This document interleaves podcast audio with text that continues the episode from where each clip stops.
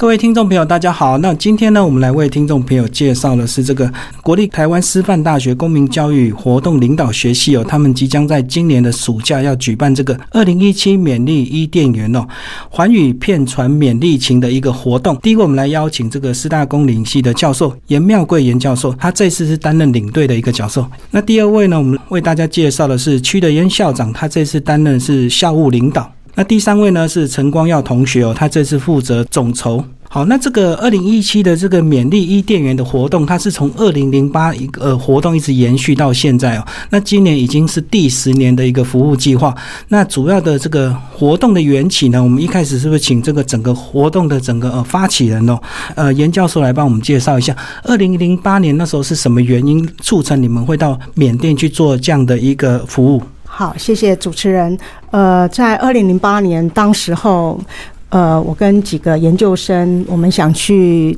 做一些国际职工的服务。那当时候就想到，我们有一位缅甸的侨生叫赵德凡，他回到缅甸之后，就担任某一个偏乡小学的一个副校长。那我那时候跟他电话联络，那他就说：“老师，如果你们呃愿意来的话，我们很欢迎，因为我们这边的华校师资是初中毕业教小学，高中毕业教初中，是，哎，就是这样的机缘，那我们就就出发了。嗯，呃，可是这一开始的。”呃，并不像现在整个活动慢慢有一定的知名度，所以可能有一些社会的资源介入。那一开始你们怎么怎么样来筹组这样的一个行程？完全都是自费吗？呃，对，一开始我们整个团队只有八个人，所以呃人力非常的单薄。我们大概是透过自己的人脉关系、亲戚朋友，那当然政府单位也有给我们一些经费的一个补助。呃，一开始我们大概是办一个师资培训的营队，跟呃青少年的营队两个营队。嗯嗯嗯。那我们来谈这个缅甸，它的华侨学校，它有遇到一个什么问题？好像华人他的处境是有一点尴尬，是不是？造成政府好像在教育这部分是比较没有注重。呃，缅甸政府在一九六五年的时候，其实就禁止私校的的成立，哈。嗯。那但是华人让我们感到很敬佩的是，只要有华人在的地方，他们就会想要呃办一个学校。那这个学校可能也是一个补习班之类的。是。那最主要是让华人子弟不要异化，然后能够去传承中华文化，这是我们这多少年来到那边最感敬佩，也是支撑我们想要再去做的一件。事情，所以一九六五年的时候是就已经不能够成立华人学校，就对，是的，所以大家都用私人的一个方式。他们用，因为缅甸刚好是佛教国家，所以华校就会用佛学。用佛经学校来演示他们，所以如果有人来查，他们马上就把佛经翻出来念“阿弥陀佛”，就是念念佛、拜佛。那这样子来作为演示，到现在还是吗？呃，现在应该是好很多了哈，因为这十年来我们也看到缅甸有一些的开放跟进步。那现在呃，应该有私立学校可以允许成立了。嗯嗯。那那个过程里面，呃，虽然。缅甸政府不没有公开的去允许华校的成立。他们也不用到政府去登记，但是也我们华人会跟当地政府有打好一些关系，所以多少当地的政府也是睁一只眼闭一只眼。那因为我们上学的时华校上学时间是早上从可能五点半或是六点到八点，那八点之后这些孩子还是去上缅人的学校。哦，是是是。那等到缅人学校下午三点下课之后，再回去上。我们华人的学校，所以基本上孩子的教育跟缅甸是没有冲突的，只是他们会比较辛苦，要上华人的学校，也要上缅甸的学校。那这样子，以这样的一个情况，这些华侨学生他们在学习的动机上，是不是要比一些缅甸的学生还要更强烈？因为他可能一天要等于要上三段的一个课程，这样子。是的。那我想一开始应该都是家长的鼓励啦，或是家长的要求。那因为当地的孩子可能也没有太多的娱乐的活动，所以大家都一样，都是早上去上华校，然后上免校，再上华校。那甚至于礼拜六还是要上整天或是半天。那孩子对这些大概会比较顺从一点。嗯嗯嗯。那这样子，这个缅甸政府他们对华人教育的一些等于是不支持也不反对的这样一个消极的态度的，是有一些历史的原因吗？应该有，那嗯，这个历史原因我就不是那么清楚。是，但是虽然他是消极的支持，可是我们华人也必须要去特别注意。呃，像零八年我们第一年要出发的时候，原来要去腊戌这个地方，那可是腊戌在六七月的时候，刚好有一所华校成立。是，那我们华人当我们有一些设施成新成立的时候，总是有一些庆祝嘛。那那一所华校就大概可能来了一百多。多人的聚集，那缅甸政府看到之后，就当场下令停课，停班停课。那后来还是我们华人，呃，在那边还是有比较有影响力的，像罗主席啊，他去出面。呃，去协调，那停课大概一星期之后才又复课，所以可能要特别注意到，呃，缅甸政府所忌讳的事情。哦，他很忌讳就是聚众、集会游行这样的。对，就是聚众，不要聚众，因为他们认为你聚众可能就会对政府有一些煽动的言论。是是，哦，所以这样子，二零零八到现在整个十年哦，那呃，整个方向应该有慢慢的也在会做修正，对不对？那包括现在团队也越组越大，那是不是来跟我们谈一下一些团队的发展历程，好不好？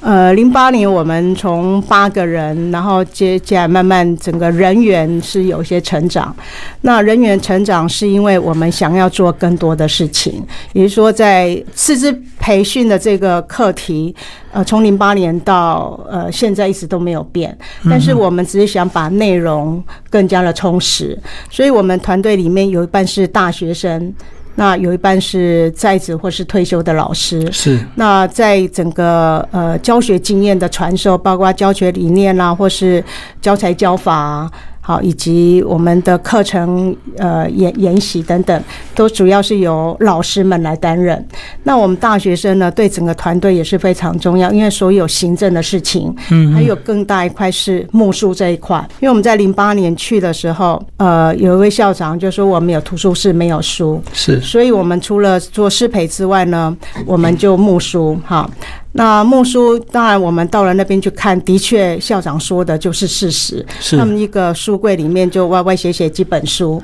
好，这叫图书室。那因此我们就想到说，那我们可能在台湾，因为家长都很疼爱小孩，所以家里应该有很多已经看过，但是还是很好的书，所以我们就会朝木就就想说，我们可以来做这件事情。那木尤其是木书，我们从一千多本木到去年六万多本，哦所以这一块完全是。是我们大学生在主要当负责，还还有大学生到那边，我们还有一些团体动力，还有小队服，还有晨操等等，所以整个让他的营队是越来越充实。好，那我们每年也会根据老师们的，呃，我们会有一些会谈，好，了解老师到底我们明年再来的时候需要什么样的课程，所以会针对课程再去做调整。那除了大堂课程之外，我们还办了工作坊。是是是。那譬如说电脑工作坊啊。那或者是呃手工艺工作坊等等，那这个工作坊也是越办越多。嗯，这大概是我们会从课程的内涵里面它的丰富性去做一些调整。哦，所以本来只是单纯的师资培训，现在已经扩大到全方位了。活动，然后什么小队、团队合作，这样都一样。是是是。嗯嗯。然后就是针对他们的呃华人的老师嘛，对不对？对，因为那边的老师是没有经过一些训练，不像我们台湾还有经过。呃，很多的教育内科的课程。的一个学习，那所以我们总是希望怎么让他们学会如何当老师，因为像参加我们营队的老师们有十六岁到六十岁，嗯嗯，有比较资深的，有非常年轻，可能是刚高中毕业就来当幼稚园的老师，那他完全都都不清楚到底怎么去教，那但是他唯一能够去做是，他老师怎么去教他，他就怎么教他的学生，是用模仿的方式，那我们只是。是希望借由我们的一个一个培训课程，让他们从教育的理念到教学的方法，然后去做一些提升。等于是你们是上了一个短期的这个师资的速成班就对了。我们现在大概是十一天，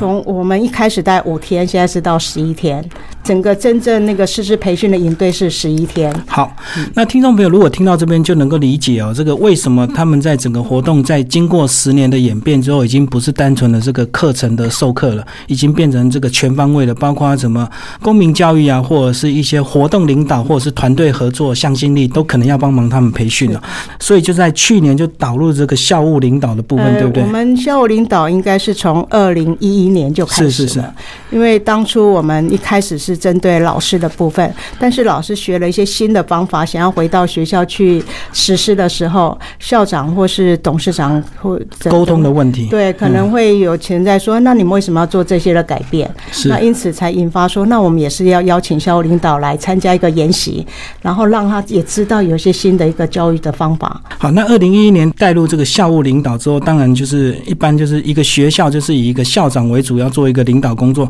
所以是区德渊区校长是不是。就在去年开始来接触，这跟我们谈谈。是，呃，主持人好，呃，我想这个也是一个因缘际会。呃，在去年呢，我们在退休校长的群组的赖当中，我看到了一则讯息啊，有我们一位邱校长，也是我们严教授的大学同学啊，他抛出来需要有一位退休校长能够前往缅甸去担任这样的一个工作。那其实我对于缅甸。呃，他们有很多的以前的异域孤军是啊，在那个地方。那我自己本身是贵州人，我的父亲当年呢，地缘其实对有一个地缘关系。同时，我父亲当时也是从呃类似的区域打游击出来，所以对于他们的那个发展的历史，呃，心里面一直有一种很亲切的感觉。同时，我们也都看过博洋先生所写的《抑郁》，也看过那部电影。对于当地的这些华侨，其实内心当中有一股冲动，想要去了解。那刚好有这份机缘，所以我就主动的说，我想去试试看啊！而且呢，也想要去了解一下当地的华校究竟是如何经营。那么，尤其是他们的学校的校长或者是董事们，呃，究竟是怎么样在那个地方，在非常艰困的环境当中，还愿意。持续的将我们的中华文化加以延展，所以我就主动的去跟严教授报告我的意愿啊，当然也最后呃谢谢严教授哈，哎他愿意让我来参与，所以我就去了。那么在去年的这校务研习当中，我主要的活动呢，就是跟这些校长啊，还有董事这些来分享一下我们的这些校务经营的一个经验。不过，我觉得有一个重点是在台湾，我们的校务经营跟在缅甸华校的校务经营，其实有很多的元素都是不相同的。对，如果我们只是单纯的把我们的经验去移植过去，或者介绍给他们，我相信有很多东西不见得可用。嗯啊，因此我并不是在一直把我们在台湾做了些什么去跟他们做分享。呃，我自己本身比较喜欢类似像童军和体验教育的方式，所以我是透过一些游戏啊，PA 的活动，呃，透过活动的方式去引导大家讨论我们在校务经营的当中啊，应该注意到些什么，大家彼此去做一些分享。所以我在去年的活动形态主要是这样子。当然，很重要的一点是我看到。呃，来参与的这些校领导们，呃，不论是校长，或者是他们的主任，嗯，还有很多的校董，呃，他们都真的是非常非常热心啊，在延续我们的文化。他们也非常有心的想要支持老师做课程和教学方面的改革，他们也非常用心的来参与这些活动，所以让我深感说这项工作是非常的有意义。而且我去年参加的是第九年，今年是第十年。对于严教授而言呢，这十年有成。而且我也可以充分的去感受到当地的所有的校长们和老师们对于我们这个勉励国际志工队到那边的一个服务，他们的这种热烈的需求，还有对严教授的敬重，因为感觉起来严教授就是他们的一个救星。也因为这样子，所以连中国大陆那边后来也仿效同样的类似的方式。到缅甸去为我们这些华校的老师们和学校们做服务。哦，他们也组成类似我们这样的一个团队过去，就对。嗯，没错。嗯嗯嗯，但是我想两边所用的方式并不太相同。是那我们这边呢，会非常以我们的对象他们的需求去做考量。呃，所以应该是我们的口碑会比对岸的要好很多。是是是，哎，可是我在想，他们这个每年参加人数是不是有有一些可能会重复，对不对？所以在授课上是不是就有些难度？就是说，到底你要讲全新的还是讲旧的？我们当时候前两年其实重复性很高，嗯嗯嗯，但是最近几年我们发现重复率很低，大概八八成都是新的换掉新的对，嗯。那所以我们大概可以理解。华校有可能是把，因为甚至有一些是高中，他们所谓的预备老师，他还在读高中，那可能他毕业之后会把他留下来当老师，是。他还没有教学经验就送来参加我们的研习，所以他可能把我们当做师师培的这个预备老师的一个一个阶段，哎，所以越来越年轻。我们去年好像有八九成是二十岁以下，所以他们是可以自由参加，还是说可呃，学校会依照有一些名额，因为哦我们当地也有个窗口，就帮协助我们报名。那因为我们的总人数大概，因为我们的场受限于场地，大概最多只能是一百二十个人。曾经有一年一百五十个人，啊哦我们原则上大概会说是一百人左右哈，但是依照报名状况，实际上我们到那边可能会变一百二十个人或一百五十个人。那呃，因为场地受限，所以可能学校想要多报也没有办法，因此他们可能会用轮流的方式。哦，是是哎是。所以这样子造成，就是说每年他因为名额这个服务人数的限制，所以他们可能每年都会有一些新的人进来。是的，那在课程上，就是每年课程还是要做一些精进跟修正，对不对？有我们其实都都不太一样的课程，嗯都会去做调整。那像曲校长，你去年校务领导这方面，你自己有没有去做一些调整，或者是加入哪一些元素？呃，其实主持人一说到，就是一个很重要的重要的事项。嗯我们每一年可能有重复的人，也有新进的同仁，所以我们都必须要在课程上面啊去做一些调整。当然，今年我其实是非常有意愿去，不过后来因为一些个人的因素啊，所以今年呢可能无法成行。不过我们现在也仍然在持续邀请啊，呃，对这项公益事情有兴趣的退休校长，希望能够邀请到适合的人选了、呃，一起去参与这件事情。不过也因为以前大概每一位退休校长去那边大概都是一次，所以我一次或两呃次一次或两次，是是是所以呢，在内容上头哈，都会根据个人的哦经验啊还有也会考量到以前究竟上过哪些课程啊，去做一些调整。就像我去年去之前，我也呃由教授这边啊收集了以前曾经上过的课程。呃，尽量的去避免重复。是当然，如果说是议题是类似的，我想经验以及带领分享的方式可能还是不同。而且我们毕竟还是有许多新的成员的加入，那在这方面的重复的几率，内容重复的几率其实并不高。今天呢，为听众朋友介绍的是二零一七勉励伊甸园的一个国际志工的服务哦。那我们邀请到这一次的这个领队，呃，严妙贵严教授。哎，教授好。呃，主持人好，大家好。那第二位呢，我们邀请到是校务领导区德渊区校长。主持人好，各位听众大家好。那第三位呢是我们的陈光耀同学哦，他去年参加过一次，那今年他担任的是总筹的一个工作。好，那接下来就请我们的同学来帮我们聊一下哦，你在去年参加，那今年担任总筹的工作，那是不是跟我们聊一下总筹的工作是什么？呃，因为主要团队的运作，其实像行前筹备的部分，大学生占很大的一部分。是那其实，在校内来说，其实就是由总筹去统筹跟带领。那就总筹其呃，除了团队经营的部分以外，那还有的部分就是像我们经费的申请，像我们出发前最重要的就是。呃，就是会跟一些公部门申请一些补助，是对，那这是最主要的工作，然后再来就是看监督各组的进度的运作跟筹备。好，那讲到这个各组哦，是不是也帮我们来聊一下整个这个呃自工组织的一个编组状况，好不好？OK，好，那没问题。那就是首先我们大学生部分，就是首先有总筹副筹的行政组，那再来就是负责招募书籍、招募物资的招募组。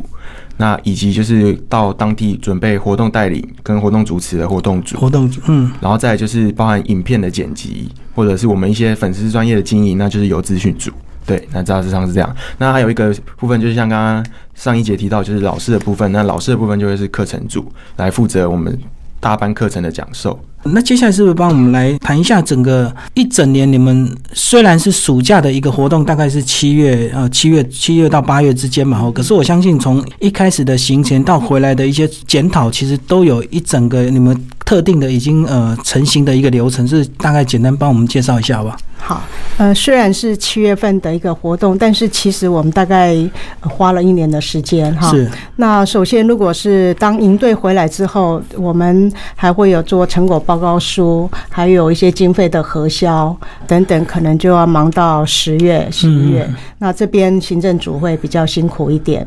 那接下来我们就要想，那下一年的成员，因为我们团队大学生或是呃老师的部分。可能大家会在第二年会有不同的规划哈，所以会有新的成员，呃，我们要去招募。那所以接下来我们就要去想，可能十一月我们办说明会，嗯嗯，啊，办说明会，嗯，然后去让去跟大家去分享。那也许到呃学期末，因为我们最主要还是师大的学生为主，也许到学期末我们讯息就要发出去了，开始招募新的成员。那接下来可能在。开下学期开学的时候，开学之前就有一些报名成员的一些面试，面试完之后正式组队，大概是二月底三月初。那之后呢，因为我们的成员已经招募齐了之后，就开始筹会。我们每个月会有一次的筹会，三月、四月、五月。嗯那六月我们就开始会还有四筹，再有呃四个月的筹筹备会。那最后七月的时候，我们还有一个整个集训。做课程的一个演练，是是是，就在整个一年的工作。那刚有聊到这个呃呃面试的以师大的同学为主嘛哈？那教授，你觉得你在面试这些学生，你大概会去期望他们有一个什么样的一个特质？因为我觉得国际职工他还是有一定的难度，并不是像在国内做职工这样的一个单纯。那你是针对一些抗压性或者是一些心理素质去做面试吗？嗯，的确，呃，我们在面试的部分，其实我们有用一个。呃，一个测验，好，然后这这可以请总筹可以说明一下。所以总筹也是他当初透过面试 进来的。呃，他当第一次进来的时候经过面试，那第二年的时候他就当面试官了，他就负责。那我面试其实是找一些老师来面试，是是是。哎，好，那那个陈同学帮我们讲一下你们怎么面试，好吧？那我们在就是面试之前，其实我们会做一些给受试者填一些。测验量表，那首先就是会针对可能性格量表，我们会先请他们先填写完后，然后我们提供结果给面试官来做参考。然后第二个部分会是组别，也就是我们有我们各组刚刚有提到各个工作，那我们会去把一些工作列出来，然后询问他们喜欢的意愿，然后我们再从最后综合出一个指标来，就是提供。就是他比较适合哪一样哪哪项的工作，就是希望就是除了透过不仅透过面试单方面的，也能从不同角度能能够认识受试的学生。嗯嗯嗯，我我觉得这样的一个活动，虽然说我们是去去缅甸去教授这些师资班哦，可是我相信对这些学生来讲，他们本身也有一些学习跟成长。那是不是也帮我们谈谈这个关于？这样的一个服务完之后，你看到一些你们师大自己的学生，他们回来有有没有一些什么改变？这样的一个活动会邀请大学生参与哈，其实我是把它当做一个服务学习的历程哈，因为我们大学生呃有一半在师大，其实也有一些学生他是将来要当老师的哈。那其实不当老师，我觉得参与一个志工服务的活动，对于整个态度。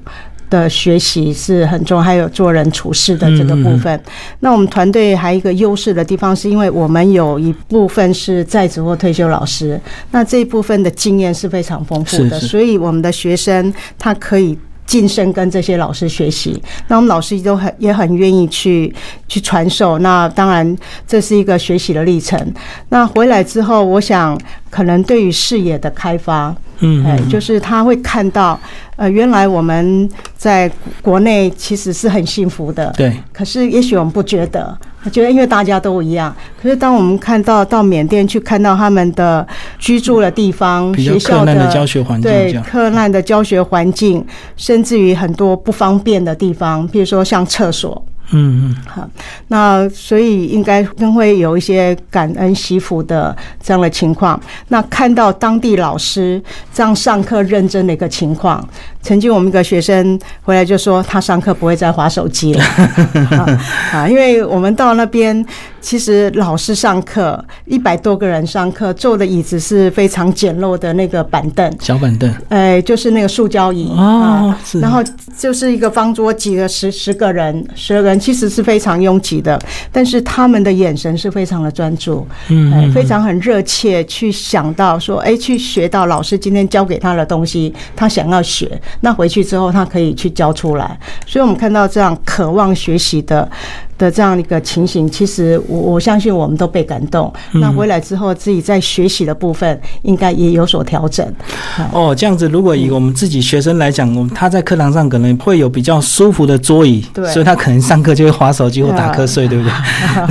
他可能不会很珍惜这些学习的资源，因为他资源太理所当然对，太理所当然。这个可以请来，光耀总招去说一下。分享一下你去年看到的一些东西，好不好？跟你今年呃，你准备带给他们什么样的一个不一样的东西？我觉得可以分两个部分来看。首先是针对当地华校老师来参加我们营队的部分。那其实像我去年开在当地开电脑工作坊，那其实他们的求知欲望，你会从中发现，就是在教他的时候，你会发现他的求知欲望非常的高。嗯，那包括你跟他讲的每句话，他很很快快速的做笔记。那甚至学到后，他甚至到晚上我们开放一个就是操作练习电脑的时间。那那个老师就是我们因为最后一天会有教学演示竞赛，那那个老师其实在准备已经要准备教学演示，但是他还是愿意花时间到就是使用电脑再练习一下白天学到的东西，然后甚至。问我有没有其他更多的部分？那其实从中你就会发现说，他们真的非常珍惜他们手边拥有的资源，然后也非常认真去投入想要学习。那另外一个部分是当地的，因为我们团队其实除了去办教师的师资培育培训营以外，我们到前呃前几天或后面几天，我们也去参访当地的华校。那其实走访到华校，有些比较偏远地区的华校，他们其实真的校舍非常的简陋，但是像包含他们的学童，其实上课都非常认真，然后包含一起念书啊，那些朗读声，然后你就会听得非常感动。就是包含到当地的图书室，你会发现说，哇，跟台湾真的是非常不一样。他们可能一个几张柜子、几张书桌子都能变成一间图书室。对，这些是你去年去之前就预期到的吗？就是你应该一开始也会先做一些对对对，功课。其实，在看一些像团队之前的影片啊，或者是一些计划书跟成果报告书，其实都会对当地的环境其实是有先辈知识的了解。但是现场看到那个场面，应该还是让你很震撼，对不对？当然，就是有实际体验过，当然会比就是看透过二手资料来说，会比较更大的，应该对，应该说震撼，对，嗯嗯会真的没想到会有这样的状况，然后也很感动，他们能够在这样的环境下能够继续坚持办学下去。那他们会有这样这么强烈的动机，不管是他们的学习精神，或者是这些老师，他们愿意去发扬传承这个华人的文化，大概的主要的原因是什么？就是因为他们过去的一些华人的处境问题，让他们更自立自强这样的吗？我想，呃，华人在不同的国家，嗯，那我的感受是，他永远是华人，是，嗯，那因此他也希望他的子弟、他的孩子不要异化。所以我们在佛经学校有看到一段话，他有谈到说，呃，无人远离故土，身为异客，诚不以流落为苦，富贵为安，唯恐后世异化，薪火失传，故始自兴办学校，旨在传承中华文化，延长汉家故事。嗯嗯，这是我们在学校所看到的，也就是我们华人大概一般办学最主要精神是要传承中华文化，唯恐自己的后世异化。嗯嗯这是让我们很感动的地方。我们在国内可能不觉得中华文化是是怎么样，可是到了那边，我们感受到他们对中华文化的这样的一个尊崇，所以我们在学校里面大部分会看到很多的礼义廉耻。忠孝仁爱信义和平，以前我们小时候学校的青年守则十二条，会成为他们现在学校的一个标语。他们也用这种方式来教养他们的孩子，所以那边孩子，我们呃感受到是非常有礼貌的。嗯，是很是很有礼貌。那所以是说，是的老师，好的老师。那如果看到我们拿东西，会主动来帮我们去去拿。哦，哎，所以这个就是我们自己本身，因为本来就在这样的一个环境，我们很多事情就会比较视为理所当然，是反而不珍惜。是，那他们可能就是有一些呃政治因素，所以他们可能没有办法太能够光明正大去谈华人这一块，对不对？就是，或者是说，他是有他们大概可以去谈，但是如果是政治那一块，他们有的华人是没有身份证的。哦，是是是是，嗯嗯，是没有身份证，因为如果要办一个身份证，呃，听说要祖父母都有，他爸妈都有，还有外公外婆都有，才能去办身份证。血缘要纯正就对。对，就是 他们办身份证，我们好像十三岁就理所当然，理所当然，户政事务所就发给我一张证明。可是华人在缅甸这个地方。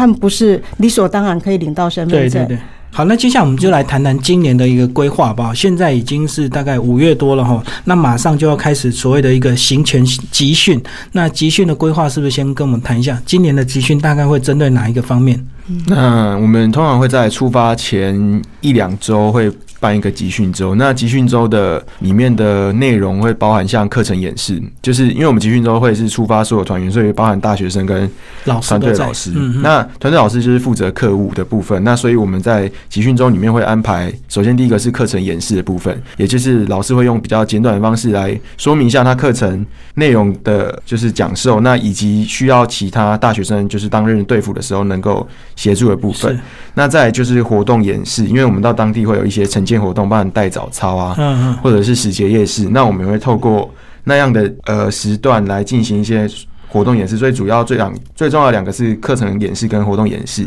嗯，那以及在会我们可能会再安排一些就是行前出发。就是执行队服的培训，还有其他可能活动带领一些相关的培训，那大致上是这样。那再还有这个经费的部分，我知道你们有申请一些公部门，可是应该还是没有办法足额，对不对？是我们其实有自费的。我们做这样的志工服务，不管学生、老师，都是有一些自费的费用要要去交。哈，呃，我们会有这次的一个访问，是我在 FB 看到有人在募书嘛？哈，是。那是不是也跟我们谈一下你们今年募书的一个呃计划，好不好？好，我们呃是去年曲校长加入之后。对我们的木书其实大有所进展，因为首先，呃，他去年在赖群组就跟各个学校去有一个赖的群组，校长群组，然后大概去年经经过校长的这样子协助，大概有七八十所、八十几所学校来参与哈。那今年我们同样也是有这样的一个情况，那目前都有四十几所的学校来参与。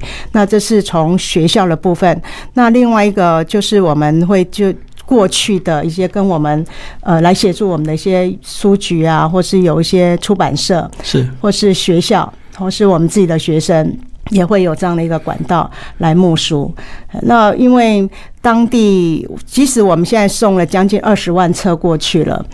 可是，呃，当我们到学校去看的时候，每所学校分的还是非常有限，甚至于有些学校还没有分到。所以我们也很希望说，我们在每一年做这样的一个事情的时候，可以，呃，还是尽量募多一点。那虽然募书这一块，我们在六月底其实还有一件很辛苦的工作，就是要把这些书籍做整理、装箱。嗯，那首先我们可能要去呃水果行要这样的水纸箱，因为我们发现这纸箱是比较牢靠的，比较厚，因为厚，因为我们一箱书装进大概有三十公斤左右哈，所以要去木纸箱，然后书进来之后呢，就是木书进来之后，我们要经过筛选，对。因为运费也不是那么便宜，好，所以所以我们要经过筛选，合适的送过去，不合适的再回收，好，那甚至于有一些书我们要经过擦拭，好，对然后去装箱，那最后去打包。那尤其那个打包，如果是用人工的话，其实那个很费力气。呃那去年也是很很这个很幸运哈，我曲校长帮我们从康轩出版社那边借了一个电动打包机，哦所以我们去年有 八百六十箱。八百六十箱才能够如期完成。呃，那我们今年也希望能够呃多摸一些书过去。那他们大概有有偏好哪些书他们喜欢看，或者是你们筛选的书有没有一些种类的差别？呃，我们的对象是针对学校，那学校比较多是从幼稚园到小学。哦，那那边大概呃会搬到中学，甚至搬到高中。那办高中的学校会比较少一点，哈，那所以基本上是幼稚园到小学的这个这样的对象是比较多。所以我们主要是募青少年课外读物。教科书就不用了，因为当地的教科书跟我们台湾的教科书也不太一样。嗯嗯嗯，所以我们这主要是募课外读，因为那边的老师曾经跟我说，我们的孩子没有看过课外书，哎是是是，没有用过彩色笔。那尤其是我们呃送了一些绘本过去，他们小朋友看了非常的高兴，因为他从来没有看过这么精美的一些故事书、哦绘本嗯对绘本哈，所以最主要是青少年的课外读物、绘本啊、故事书啊，或一些励志的书、哈散文，那或者是呃百科全书。那尽量是整套的一个百科全书，因为对他们来讲，呃，比较完整对，因为阅读是开拓视野的一个方式。也许他们一辈子没有办法离开缅甸，但是至少他们可以借由阅读方式去认识世界，认识不同的文化，去开拓他们的视野，增加他们的思考。谈到这个，我觉得整个营队在一开始如果没有知名度，要募书会比较难，而且大家会对你们可能有些存疑，到底是会不会有一些盈利，或者是怎么样的一个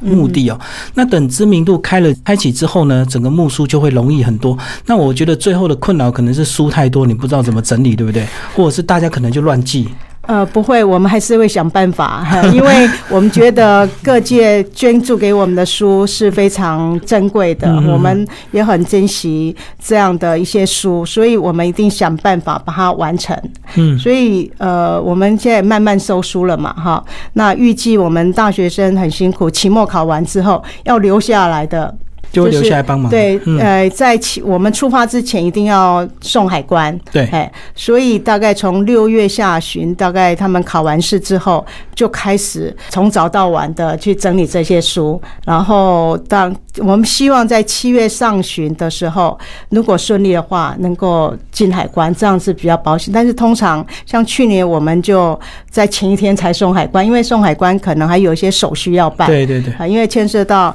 缅甸那边的规定跟呃，我们要符合这样的规定嗯才能送出去，所以那个也是蛮紧张的。那不管怎样，我们木来的书一定会好好去。去整理，然后把它送出去，因为当地真的对这些的资源是非常珍贵跟爱惜。曾经有老师跟学生说，这些书的珍惜要跟如同你的眼睛一样，是你要爱惜书，就如同爱惜你的眼睛一样，呃，甚至于有些呃学校可能分配的书不多，他会禁止四年级以下的学生不能去读书，哦，因为他们实在是太爱爱惜。他说四年级以上的孩子会撕破书。嗯比较不珍惜的，对嗯他们可能就翻一翻就会破掉，那我就说书在翻的过程本来就会有一些折损嘛，哈，对那还是要开放给他们，因为阅读要从小开始培养啊。好，那那所以有说你你还是要解除这个禁令，我们再多送一点书过来。嗯嗯嗯，八百多箱书真的是很壮观的一个数量，是可是撒下去之后还是不够，对不对？还是不够。那曲校长是不是谈谈你去年 去年怎么会这么厉害，连打包机都借得到？呃，其实这个也是因缘啊。那去年我觉得我一方面是想说过去认识一下缅甸那边的一个状况，另外一方面我发现，哎，教授竟然还要募书。嗯嗯，那因为我也才刚从学校退休，对全年。所以呢，跟台北市的校长们还有一些这个姻缘。哎，对。对对对对 那其实很多的学校在每一年的活动当中，也都会安排。做这样的募书活动，去送给我们的偏乡或者有需要的孩子们。因此，我在去年知道有这件公益活动，我想，哎，那啊，或许可以尽一点绵薄之力，所以我就利用我们台北市国小校长的赖群组，将这样的一个讯息发布出去。说实在话，我头先也没预期到会有那么多的校长们热烈，哎，而且是在短短不到一个礼拜当中，就有七十多所学校的校长回应说愿意参加。那么他们也很主动的去跟他们的家长会和他们的同仁，呃，一起。来帮忙协助这件事情啊！对我而言，其实我心里面其实那个时候，一方面感觉到非常的欣慰，因为好事大家都愿意做。另外一件事情，其实感到非常紧张，因为后来才发现，这么多书籍 送到师大，对于这些志工同学而言，它绝对是一个体力上头很大的一个负荷。对。而且时间很赶，又必须要在他们的期末考之后才有这样子的一个时间可以播出来进行。因此，在那段时间，不仅时间赶，而且天气又很热，东西又很多，场地又很有限。呃，我我想教授应该心情也是很紧张，同学的体力其实是相当的吃力。呃，甚至我相信已经有同学大概也会病倒啊。那再加上中间要为了那个打包，嗯嗯，我必须要说，这个整个的过程其实是相当的严谨，因为我们老早就预测到，如果后头的书籍是那么多，那整理起来其实是相当费心的一件事情。所以教授以前在木书其实就有一套标准的作业流程。那我们去年是稍微把这个作业流程做了一点检讨。因为书的量实在太大，突然变多，呃，突然变多，所以我们必须要把呃那里面的内容在做去无存精，而且我们还开了四场的说明会，邀请这七十多所学校的承办人。依据他们的时间去参加这四场之一，让所有的学校的承办人他能够非常熟悉我们希望大家能够配合的事项，所以这无形当中可能就减少了一些不必要的体力和时间上头的浪费。但不管怎么说，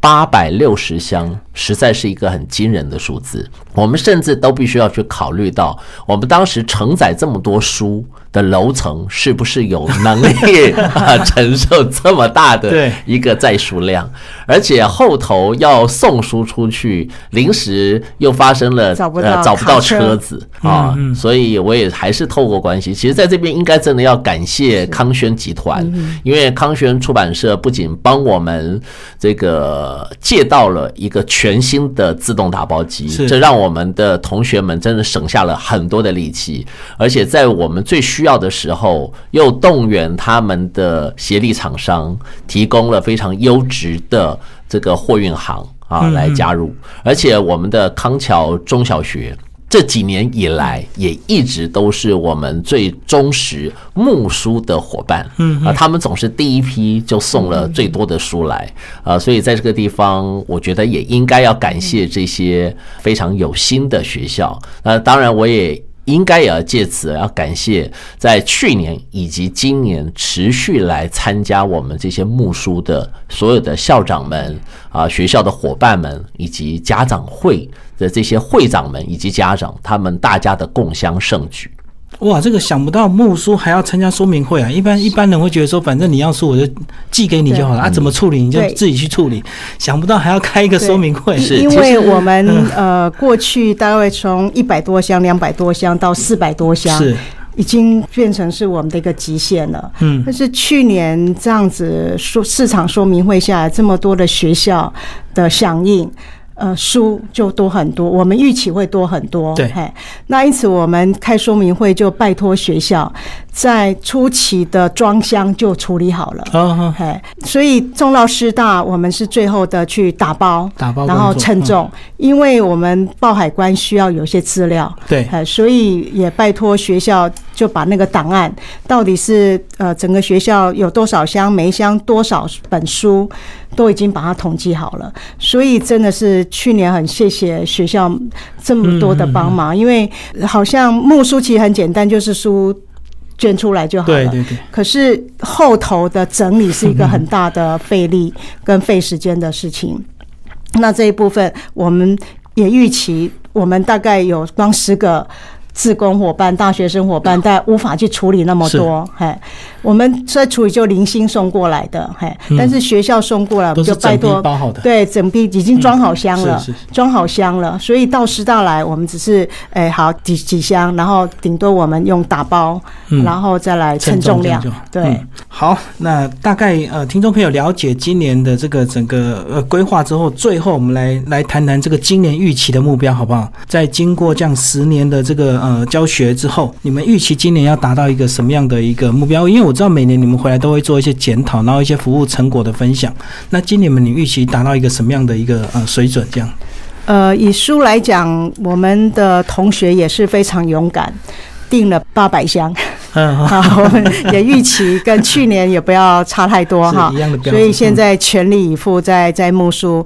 那再来整个师培的部分，我们也希望在课程内容还是有一些不一样的课程去去提供出来。哈，那我们呃，因为来的老师可能就是培训的老师，大概也。这两年都是八成都是新的老师，所以我们希望能够去增强老师的一个教学的能力。当然，十一天也许真的是很短，对，但是至少他们能够有一点呃样貌是，啊然后也我想我们其实是很多的一个鼓励激励，因为那边当老师是基本上是比较缺乏自信心的。那借由我们这样的一个应对，呃，一方面当然增强他的一个教学的一个能力，好，然后再来就是能够激发他的自信心，嗯嗯，让他愿意能够持续的教书下去。因为缅甸那边当老师其实待遇是很微薄的，嗯嗯，那时间上又卡前面又卡下面，对对，所以中其实他们有时候要找新的工作也不是很容易。那可是。家庭的开销还是有一定的需求，所以老师通常大概会大概顶多做了三年哦，最后所以他们流动率最高。所以呃，我我想也也利用这个机会先补充一下，缅甸华校现在的困难，第一个是硬体设备的问题，一个校舍的问题，我们看到非常简陋，所以我们曾经大概也从台湾募了呃台币两百一十万的这个经费去帮助一些学校的一个改建。再就是比较大，我们可以做的是是。师资培训的课程是好，那所以我们做了第十年，持续做下去。还有是课外读物的部分，好，因为那边呃真的是没有哈。那再来就是教材的部分，那教材的部分，今年侨会也有帮为缅甸编了一套语文教材，从一年级到六年级的教材。那教材的部分，大概呃我们会带一些教具过去。好，那大概是我们可以去协助的部分。我们希望能够能力尽所能去协助华校，是在经营上，尤其是校务主管的这个校务的经营，老师的教学能力的培育上，能够去多做一些提升。嗯，好，那陈同学也跟我们讲讲你今年的一个预期目标，好吧？你个人对你这一趟今年呃第二次参加的一些预期。嗯，因为去年有参加过，那其实。去年参加完后，会觉得说有很多地方可以再做得更好，不管是就是自己心心理的调试，或者是等等的部分。那所以今年其实给自己的期许就是要做的比去年自己更好。对，然后如果是针对团队的部分，我会觉得说，因为其实到当地做职工，其实团队其实很重要。是，所以今年我们也对于团队的经营跟。就是带领，其实是非常的有在关注这一块，就是怕大家会因为，就是因为可能大家都平常学期中还有其他外务在忙，那其实这时候自己的心态要去怎么去接受，说呃，面对当有其他事情跟团队的工作冲突的时候，会要怎么样，怎么去处理？那再就是说，可能因为大家平常相聚的时间也没那么多，那可能之间彼此的连接跟情感就也没有到那么。